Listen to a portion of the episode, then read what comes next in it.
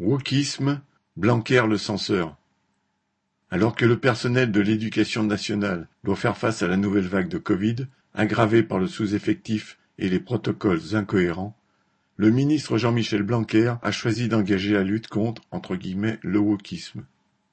Ce terme n'a rien à voir avec la cuisine asiatique, mais avec un mot anglais qui signifie être éveillé, entre guillemets, c'est-à-dire conscient qu'un certain nombre d'oppressions règnent dans la société. Il désigne des courants qui dénoncent l'oppression subie par les femmes ou par les minorités raciales, le poids de l'héritage colonial ou encore les préjugés associés au genre qui me dissocient du sexe.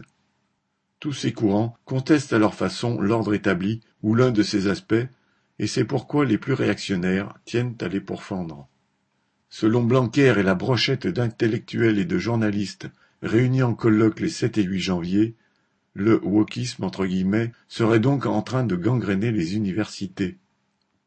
Tout comme lors de leur campagne contre l'islamo-gauchisme, ils voudraient discréditer, voire faire passer pour des terroristes intellectuels, ceux qui critiquent la société actuelle. Blanquer et ses alliés renversent ainsi les valeurs.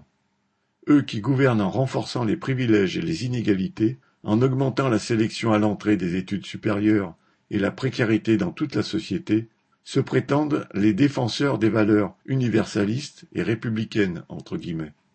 Passant aux actes, Laurent Vauquier, président de la région Aura, vient de supprimer une subvention de cent mille euros à l'Institut d'études politiques de Grenoble, car selon lui, citation, les militants de théorie woke ont aujourd'hui confisqué le débat au sein de cet établissement sans que la direction ne prenne la mesure de cette dérive. Et voilà comment des démocrates universalistes autoproclamés restaurent la censure.